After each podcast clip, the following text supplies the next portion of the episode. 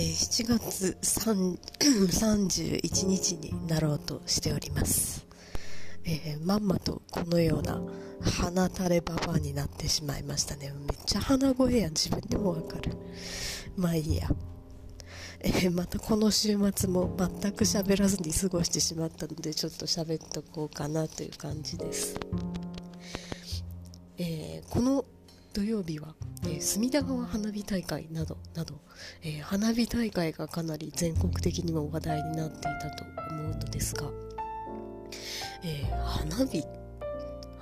打ち上げ花火っていつからやるようになったんだろうなどういう目的でやるようになったんだろうというのを気になって調べてみましたら、え日本で打ち上げ花火がこう初めてされたというのはえー、今から290年前に遡りまして、えー、江戸時代のまさに隅田川で、えー、行われたものだそうですね。でその当時もやはり飢饉だとか疫病だとかで、えこう大変な、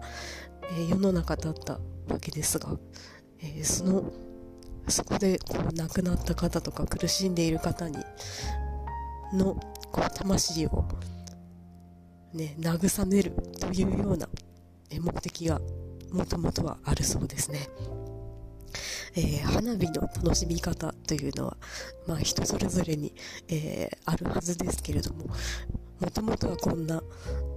えー、何思いがあったというのは、え心に留めておきたいなと思うところでございます、